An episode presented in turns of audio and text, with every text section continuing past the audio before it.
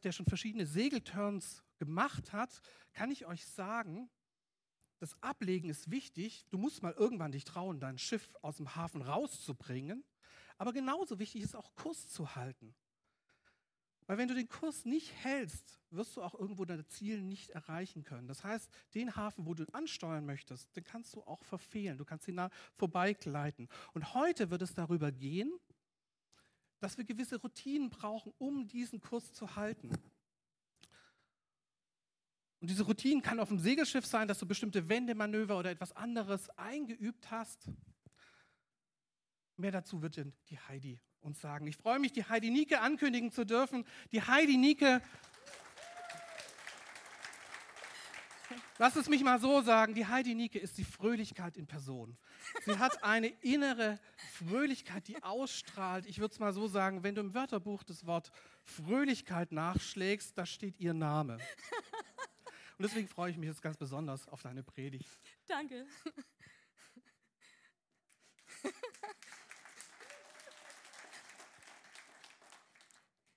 Und somit habe ich eine Fröhlichkeitsverantwortung. Wie Boris gesagt hat schon, wir beschäftigen uns in der aktuellen Predigtreihe gerade damit, wie wir den Kurs halten können. Und das ist im Leben generell ein sehr wichtiges Thema. Viele Menschen haben eigentlich ein gutes Ziel. Sie starten in die richtige Richtung. Aber irgendwann kommen die Stürme des Lebens. Und sie finden sich plötzlich an einem Ort wieder, wo sie eigentlich überhaupt nicht hin wollten. Und das ist auch im Kleinen so. Mir war zum Beispiel klar geworden, dass ich mehr Bewegung brauchte, um meinen Körper gesund zu erhalten.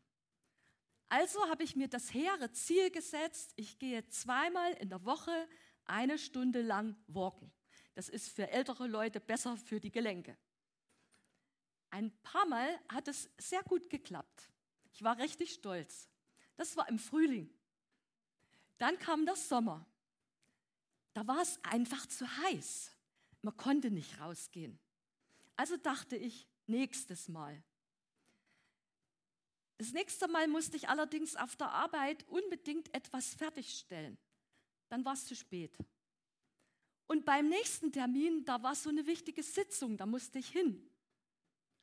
Und dann war plötzlich schlechtes Wetter. Und als ich endlich wieder laufen konnte, da war ich so schlecht in Form, dass ich mich so gequält habe. Irgendwann habe ich aufgegeben. Kennt ihr solche Erfahrungen auch? Das ist sicher noch keine Katastrophe, aber das Lebensziel verfehlen, weil man den Kurs verliert, ist eine wesentlich tragischere Angelegenheit. Und wir wollen doch den Kurs halten, oder? In der letzten Woche haben wir von Lydia und Lothar sehr inspirierend gehört, wie gute Freundschaften uns dabei helfen. Und vor allen Dingen fand ich auch ganz toll, dass wir hören konnten, wie wir diese Freundschaften auch finden, indem wir selbst ein guter Freund sind. Und heute geht es um diese guten Routinen, die uns dabei unterstützen, den Kurs auch wichtig, richtig zu halten. Was ist eigentlich eine Routine? Eine Kurzdefinition einer Handlung, die durch mehrfaches Wiederholen zu einer Gewohnheit wird. Ein bisschen Theorie ist bei dem Thema ganz nützlich. Aber ich selber habe das meiste darüber von guten Vorbildern gelernt. Wenn man sieht, dass etwas bei jemand anders wirklich richtig funktioniert, dann überzeugt es am meisten. Und deshalb wollen wir uns auch heute wieder eine Begebenheit aus dem Leben Davids anschauen. Sie wird in der Bibel berichtet im 1. Samuel Kapitel 17. Vielleicht noch einmal für welche, die das noch nicht so kennen, wer war David? David, dieser Name bedeutet äh, der Geliebte, wurde als achter und jüngster Sohn Isais aus dem Stamm Juda in Bethlehem geboren. Er war zunächst Hirte, dann Waffenträger des Königs und Musiker. Er stieg zum Heerführer auf und wurde schließlich der Schwiegersohn des Königs, bis der König Saul ihn als Rivalen verfolgte. Er musste fliehen und lebte etliche Jahre als Führer einer paramilitärischen Truppe, bis er nach dem Tod von König Saul der bedeutendste König Israels in der, in der ganzen Geschichte wurde. Die heutige Geschichte stammt aus der Zeit, als er Musiker am, am Hof des Königs war und parallel dazu ging er immer wieder zu seinem Vater zurück, um ihm beim Hüten der Schafe zu helfen. Der König Saul befindet sich im Krieg mit den Philistern. Davids ältere Brüder gehören zum Heer Sauls. Ihr Vater bittet David, seine Brüder im Heerlager zu besuchen, ihnen etwas zu essen zu bringen und vor allem, mangels Smartphone, was es damals noch nicht gab, ihm ein Lebenszeichen von seinen Söhnen zu bringen. David tut das und wird im Heerlager Zeuge einer unglaublichen Szene. Die Heere stehen sich frontal gegenüber. Da tritt aus den Reihen der Philister Goliath heraus. Ein ungewöhnlich großer, kräftiger Mann mit schwerer Rüstung. Und er fordert einen Mann zum Zweikampf. Und dadurch soll dieser Krieg entschieden werden. Das war damals eine durchaus übliche Verfahrensweise. Verständlicherweise haben alle Männer vom Heer Sauls Angst. Aber David, der kleine Hirtenjunge, er bietet sich an. Er tritt zur Belustigung Goliaths mit seinem Stock und einer Steinschleuder zum Zweikampf an und er verkündet im Namen des Gottes Israels, dass er ihn heute besiegen wird. Und genau das geschieht.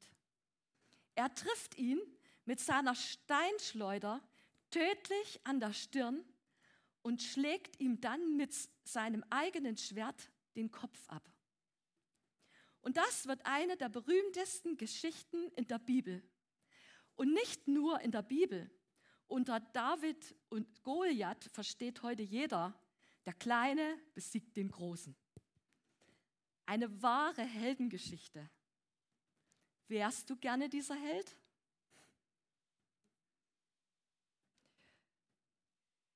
Ich glaube, die wenigsten von uns fühlen sich inspiriert zur wirklichen Nachahmung.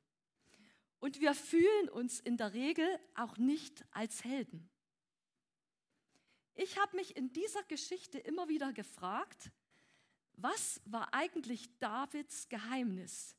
Wie kam er zu diesem Punkt? Und die entscheidenden Informationen, auch wenn ihr andere Lebensgeschichten lest von Menschen, die erfolgreich sind, die sind oft vor den großen Siegen und Wundern zu finden. Also machen wir uns jetzt gemeinsam auf eine spannende Suche in Davids Leben. Was war vorher? Zuerst gab es eine Gottesbegegnung. Gott hatte den Propheten Samuel zur Familie äh, äh, Davids geschickt, um ihn als König von Israel zu salben. Eine Salbung bedeutet eine Autorisierung von Gott. Der gesalbte Jahwes steht in enger Beziehung zu Gott. Er ist von Gott erwählt und beauftragt und er handelt zugleich als sein Repräsentant. In dieser Geschichte wird uns berichtet, von diesem Tag an kam der Geist des Herrn über ihn und verließ ihn nicht mehr. Aha, hier ist der Beweis, es war absolut übernatürlich, also weit entfernt von meinen Möglichkeiten. Wenn das gerade deine Gedanken waren, dann liegst du leider oder besser erfreulicherweise richtig falsch.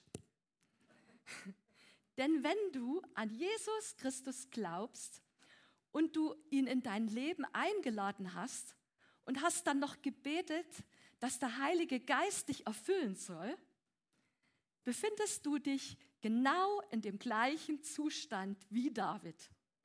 Das wird uns bestätigt im 1. Johannesbrief Kapitel 3, Vers 24. Wer die Gebote Gottes befolgt, der lebt in Gemeinschaft mit ihm. Und Gott ist in ihm. Und wir wissen, dass er in uns bleibt durch den Heiligen Geist. Wie wunderbar. Nach dieser Salbung hatte sich Davids äußere Situation nicht verändert. Er war immer noch der kleinste von acht Brüdern. Er war immer noch bei den Schafen. Und der König Saul saß als amtierender König fest auf seinem Thron. Die Frage ist, gab es auch einen Part in Davids Handeln? Wir erfahren darüber etwas in der Apostelgeschichte, denn dort spricht Paulus über David. Doch Gott nahm Saul das Königtum wieder und setzte David an seine Stelle. Einen Mann, von dem Gott sagte, David, der Sohn Isais, ist ein Mann nach meinem Herzen. Er wird alles tun, was ich von ihm will. Hier geht es um Davids Gehorsam. Gott selber sah in Davids Herz eine Bereitwilligkeit zum Handeln und auch zum Gehorchen. Und das ist eine Einstellung, die wirklich nach Gottes Herzen ist und offensichtlich eine wichtige Voraussetzung für etwas Großes. Wie sah denn Davids Leben konkret vor diesem Kampf aus? Er war Hirte und hütete die Schafe. Vielleicht haben wir dann so ein romantisches Bild jetzt in unserem Hinterkopf.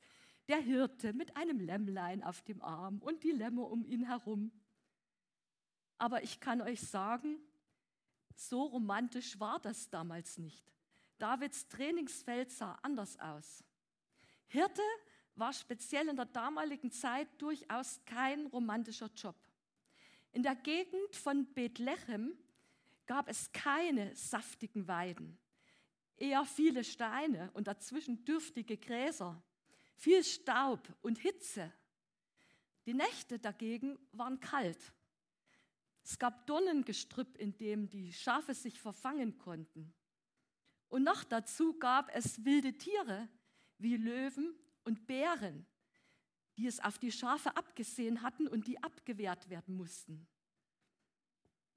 Und der Job war dazu noch einsam und oft auch ziemlich langweilig für so einen jungen Mann. Aber David hat diese Zeit genutzt.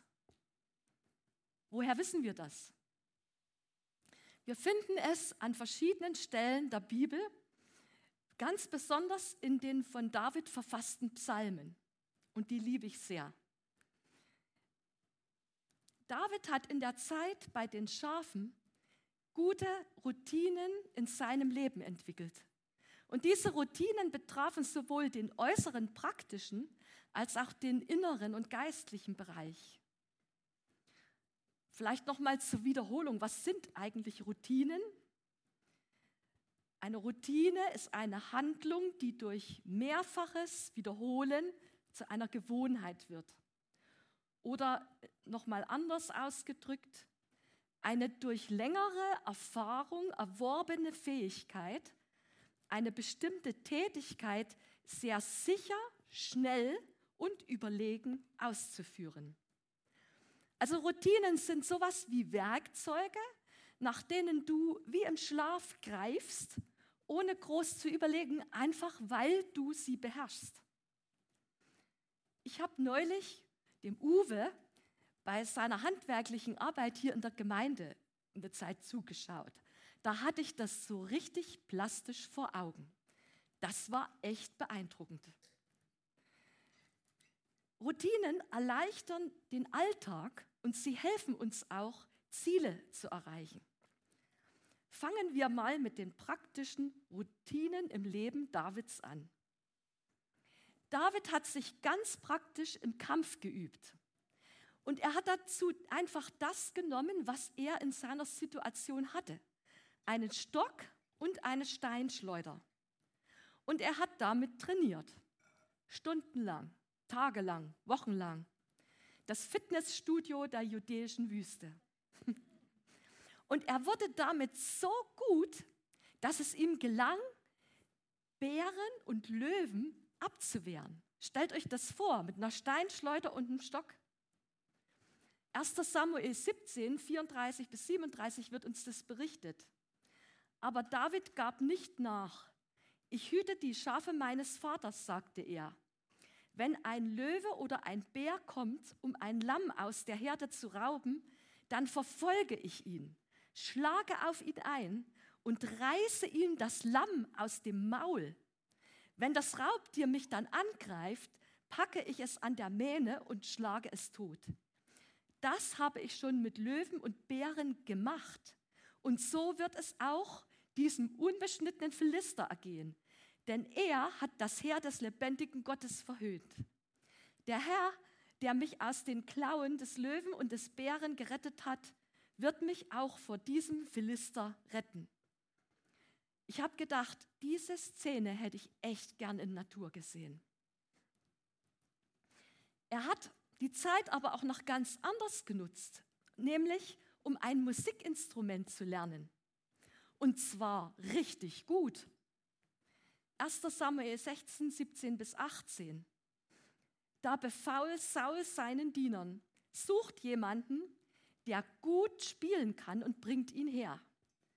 Einer der Diener erwiderte, ein Sohn Isais aus Bethlehem ist ein begabter Harfenspieler. Er ist auch mutig und tapfer im Kampf und wortgewandt. Außerdem ist er ein sehr gut aussehender Mann und der Herr ist mit ihm. Aber dann gab es in seinem Leben auch noch die geistlichen Routinen, die Routinen seines geistlichen Lebens die Gemeinschaft mit Gott. Er redete mit Gott und er bewegte die Worte, die der Prophet Saul, äh Samuel über seinem Leben bei der Salbung ausgesprochen hatte, in seinem Herzen. Und er betete Gott an. Er dichtete Lieder, die er für Gott sang. Er hatte dabei meist kein anderes Publikum außer Gott und seinen Schafen. Und das ist immer so eine Prüffrage an uns als Anbeter. Und ich rechne mich zu dieser Fraktion dazu. Beten wir nur an, wenn es eine Bühne und Publikum gibt oder auch ganz allein vor Gott? In dieser Zeit wuchs ein unerschütterliches Vertrauen zu Gott in David. Und etwas davon spüren wir in Psalm 18. Dort schreibt David, Gott gibt mir Kraft und macht den Weg sicher. Er macht meine Schritte leichtfüßig wie die eines Hirsches und stellt mich hin auf meine Höhen. Er bereitet mich auf den Kampf vor und macht mich stark, sodass ich einen bronzenen Bogen spannen kann. Du gibst mir rettenden Schutz Deine Hand hält mich und durch deine Gnade hast du mich stark gemacht. Als er dann Goliath über Gott und über sein Volk lästern hört, steht ein unglaublicher Mut in seinem Geist auf. Der Herr, der mich aus den Klauen des Löwen und des Bären gerettet hat, wird mich auch vor diesem Philister retten. Und damit zieht er in den Kampf und in den Sieg.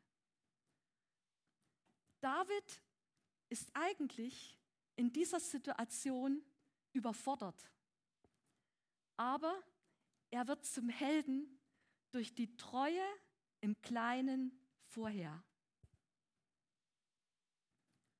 Er versucht auch gar nicht in dieser Situation ein anderer zu sein. Die schwere Rüstung des Königs, die ihm angeboten wird, die passt ihm nicht. Er lehnt sie ab. Er handelt mit dem, was er sich vorher erworben hat. Sein unerschütterliches Vertrauen auf Gott und seine Geschicklichkeit im Umgang mit den vorhandenen Waffen. Und damit siegt er. Und er bleibt auf dem Kurs der Bestimmung seines Lebens. Und dieser Sieg öffnet ihm auch ein ganzes Stück den Weg in seine Königsberufung. Aber was bedeutet das Ganze jetzt übertragen für uns? Aus meiner Sicht zuallererst eine richtig gute Nachricht. Unsere Voraussetzungen sind nämlich nicht schlechter als die von David. Selbst wenn du der oder die Letzte in deiner Familie bist und vielleicht immer im Schatten der anderen stehst, sieht Gott auf dein Herz. Er salbt dich mit seinem Geist, der in dir bleibt. Die wichtigste Unterstützung ist also schon geregelt. Was ist jetzt unser Part? Auch wir sind eingeladen und herausgefordert, hilfreiche und gute Routinen inmitten unserer Umstände zu entwickeln. Das sind wie bei David praktische und geistliche Dinge. Und weil wir eine Ganzheit von Leib, Seele und Geist sind, werdet ihr schon bald bemerken, dass der Übergang zwischen diesen Bereichen ziemlich fließend ist. Praktische und geistliche Routinen entwickeln. Ich habe gedacht, darüber könnte man eine ganze Predigtreihe halten.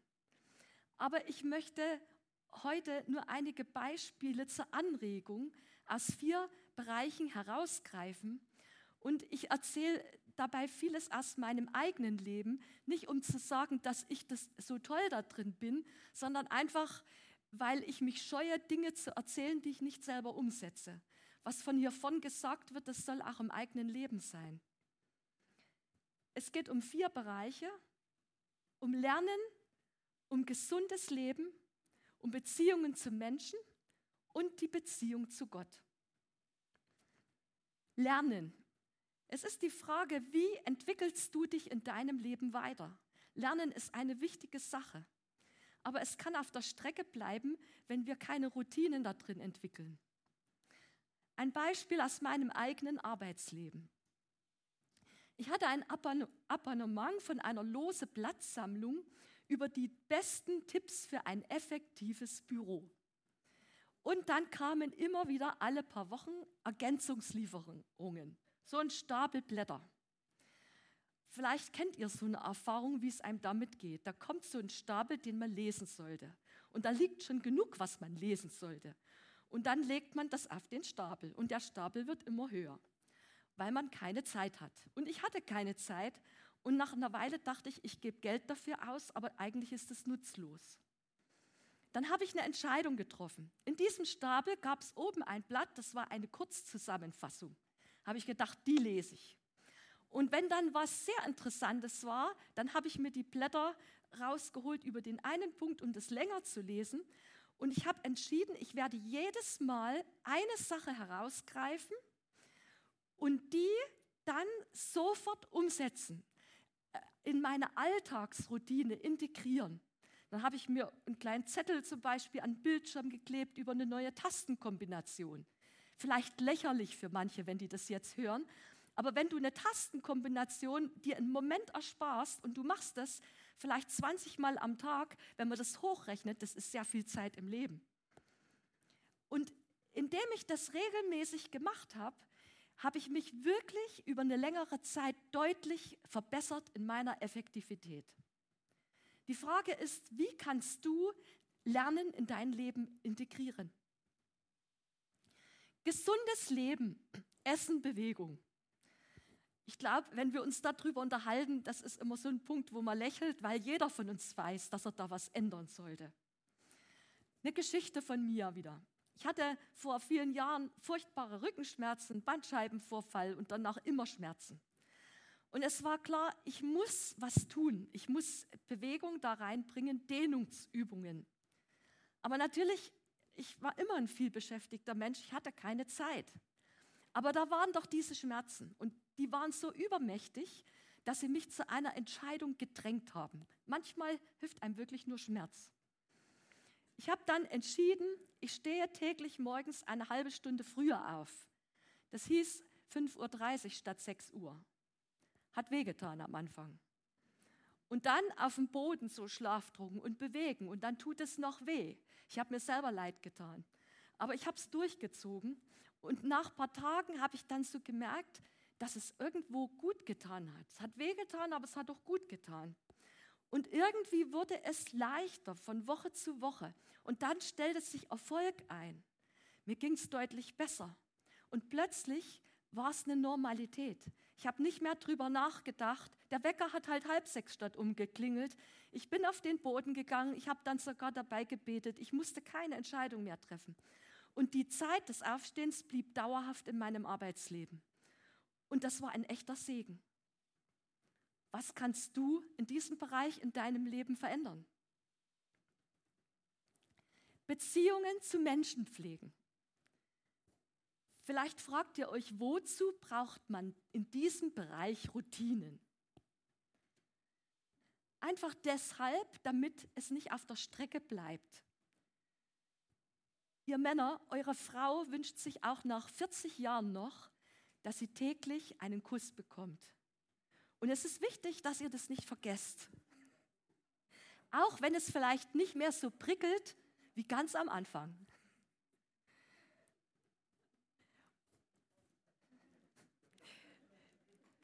Wir haben am Anfang unserer Ehe eine Verabredung getroffen, Hans-Dieter und ich.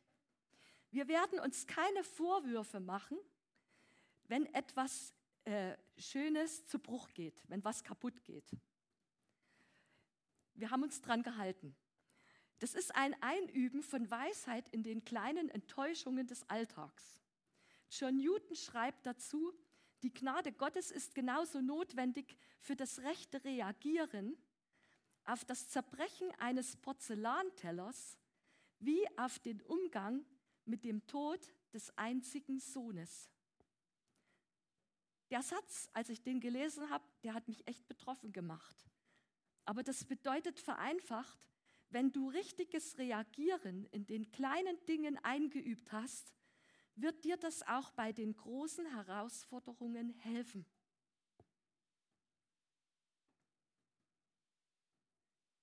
Wie kannst du hilfreiche Routinen einüben in der Beziehung zu anderen Menschen? Aber dann kommt noch der Bereich, den ich als den wichtigsten empfinde, die Beziehung zu Gott pflegen. Wie können wir in diesem Bereich gute Routinen entwickeln? Das Wort von Gott, die geistliche Waffe nach Epheser 6, gibt uns dazu Anleitung. Gute Routinen in diesem Bereich entwickeln ist etwas sehr Zentrales. Das Wort Gottes lesen, meditieren, studieren, auswendig lernen. Ich gebe euch den guten Rat, wenn ihr unter 50 seid, lernt regelmäßig Wort Gottes auswendig. Es ist ganz leicht, später wird es schwer. Ich, ich bereue es, dass ich es nicht mehr getan habe. Das in biblischen Bildern gesprochen ist wie die grüne Weide für die Schafe. Und die Hirten, unsere Pastoren, die lieben es, ihre Schafe auf die grüne Weide zu schicken, weil sie wissen, es geht ihnen dann richtig gut. So hat auch unser Pastor Lothar uns eingeladen, in diesem Jahr gemeinsam mit ihm, mit einem Buch von Tim Keller, uns mit dem Inhalt der biblischen Sprüche zu beschäftigen. Es gibt sogar eigens dazu eine Facebook-Gruppe, um sich darüber auszutauschen. Und ich muss sagen, ich bin begeistert davon, ich profitiere sehr davon. Vielleicht wollen sich einige auch noch anschließen, dann mache ich euch jetzt richtig neugierig. Und das hat mich erinnert an meine eigene Erfahrung, als ich Teenager war und zu Jesus gefunden hatte. Mein Pastor damals, der hat uns da sehr diszipliniert gelernt, wie man das macht. Es gab einen fortlaufenden Bibeltext für die ganze Gemeinde, jeden Tag einen Abschnitt. Und äh, die Aufgabe war, jeden Tag den zu lesen unter drei Fragestellungen und sich dann Notizen zu machen. Die erste Frage hieß, wofür kann ich danken, wenn ich das lese? Die zweite Frage hieß, was erkenne ich, was in meinem Leben veränderungswürdig ist? Damals hat man gesagt, worunter muss ich mich beugen? Und das dritte war, wofür möchte ich Gott bitten? Und dann hat man sich das notiert und einmal in der Woche traf man sich und dann sagte der Pastor Montag oder Donnerstag und dann wurde ausgetauscht. Das war eine Disziplin, die mein Leben lange Zeit sehr fruchtbar geprägt hat. Geistliche Routine bedeutet, dass du Ankerpunkte in, für die Begegnung mit Gott einübst. Dazu gehören kleine Ankerpunkte, zum Beispiel fortwährend im Gespräch mit Gott zu sein. Das kann man wirklich trainieren, das kann man sich als Ziel setzen, das kann man einüben. Oder eine tägliche Zeit für Gebet einzuplanen, unabhängig davon, ob das zehn Minuten oder eine Stunde ist, aber täglich. Oder größere Ankerpunkte setzen, wie ein Tag für Gott im Jahr oder ein Wochenende oder vielleicht eine geistliche Woche in Gemeinschaft. Das kannst du in deinem Jahresplan integrieren. Und eigentlich ist es für jeden möglich, wenn es denn eine hohe Priorität hat. Gottes Taten feiern und anbeten, das geht am besten in Gemeinschaft.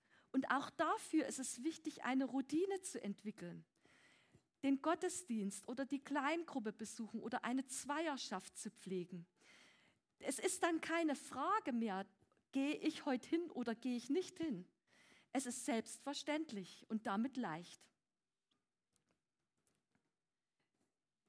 Noch einmal die Frage, brauche ich solche Routinen wirklich? Warum behaupten wir das? Ich sage ja, ich bin auf jeden Fall davon überzeugt. Und ich bin ebenso davon überzeugt, dass, es, dass Routinen hilfreich sind für jede Art von Perso Persönlichkeit. Routinen sind wichtig für einfache Leute, einfach um nicht faul zu sein. Aber genauso wichtig sind Routinen für die so ganz besonders klugen Leuten, damit die sich nicht in so vielen Gedanken völlig verstricken. Und selbst Jesus in seinem Leben auf dieser Erde hat, hat es solche Routinen. Wir lesen zum Beispiel, nach seiner Gewohnheit ging er am Schabbat in die Synagoge. Trotzdem möchte ich an dieser Stelle noch einen Hinweis anbringen. Wenn Routinen wichtiger werden als ihr Inhalt, können sie erstarren. Dann wird ein Ritual draus. Und das ist letzten Endes tote Religion. Darauf weist Jesus uns auch hin. Trotzdem sind sie nützlich, wenn sie richtig gebraucht werden. Es gibt noch einige praktische Erkenntnisse aus der Psychologie, und ich habe gedacht, die können uns beim Verständnis für Routinen und ihre Einübung durchaus helfen. Dort wird nämlich behauptet, Routinen führen dazu, dass wir uns wohlfühlen. Darauf kann ich nur sagen, Amen. Routinen sparen Zeit und Energie, weil du nicht ständig neue Entscheidungen treffen musst. Den Punkt finde ich ganz besonders wichtig. Davon bin ich echt überzeugt. Denn die Hürde, dich immer wieder neu zu entscheiden, etwas Wichtiges zu tun, obwohl du gerade keine Lust hast, die kann sehr anstrengend sein. Routinen garantieren auch Qualität, also auch Qualität in deinem geistlichen Leben. Und Routinen zu entwickeln, das dauert zwischen 21 und 90 Tagen. Da gibt es unterschiedliche Aussagen in der Wissenschaft, aber in der Praxis hat sich herausgestellt, dass nach 21 Tagen die inneren Widerstände stark abnehmen und die neue Gewohnheit etabliert ist. Zudem sinkt das Ausmaß der Anstrengung entsprechend. Und dadurch wird die Situation oder äh, für diese Tätigkeit deutlich weniger Energie benötigt. Und Energiesparen ist doch ein aktuelles Thema in unserer Zeit. Die kleinen Schritte machen den Unterschied. Selbst wenn du vielleicht vom Leben gerade völlig überfordert bist und dich so fühlst, kannst du etwas tun.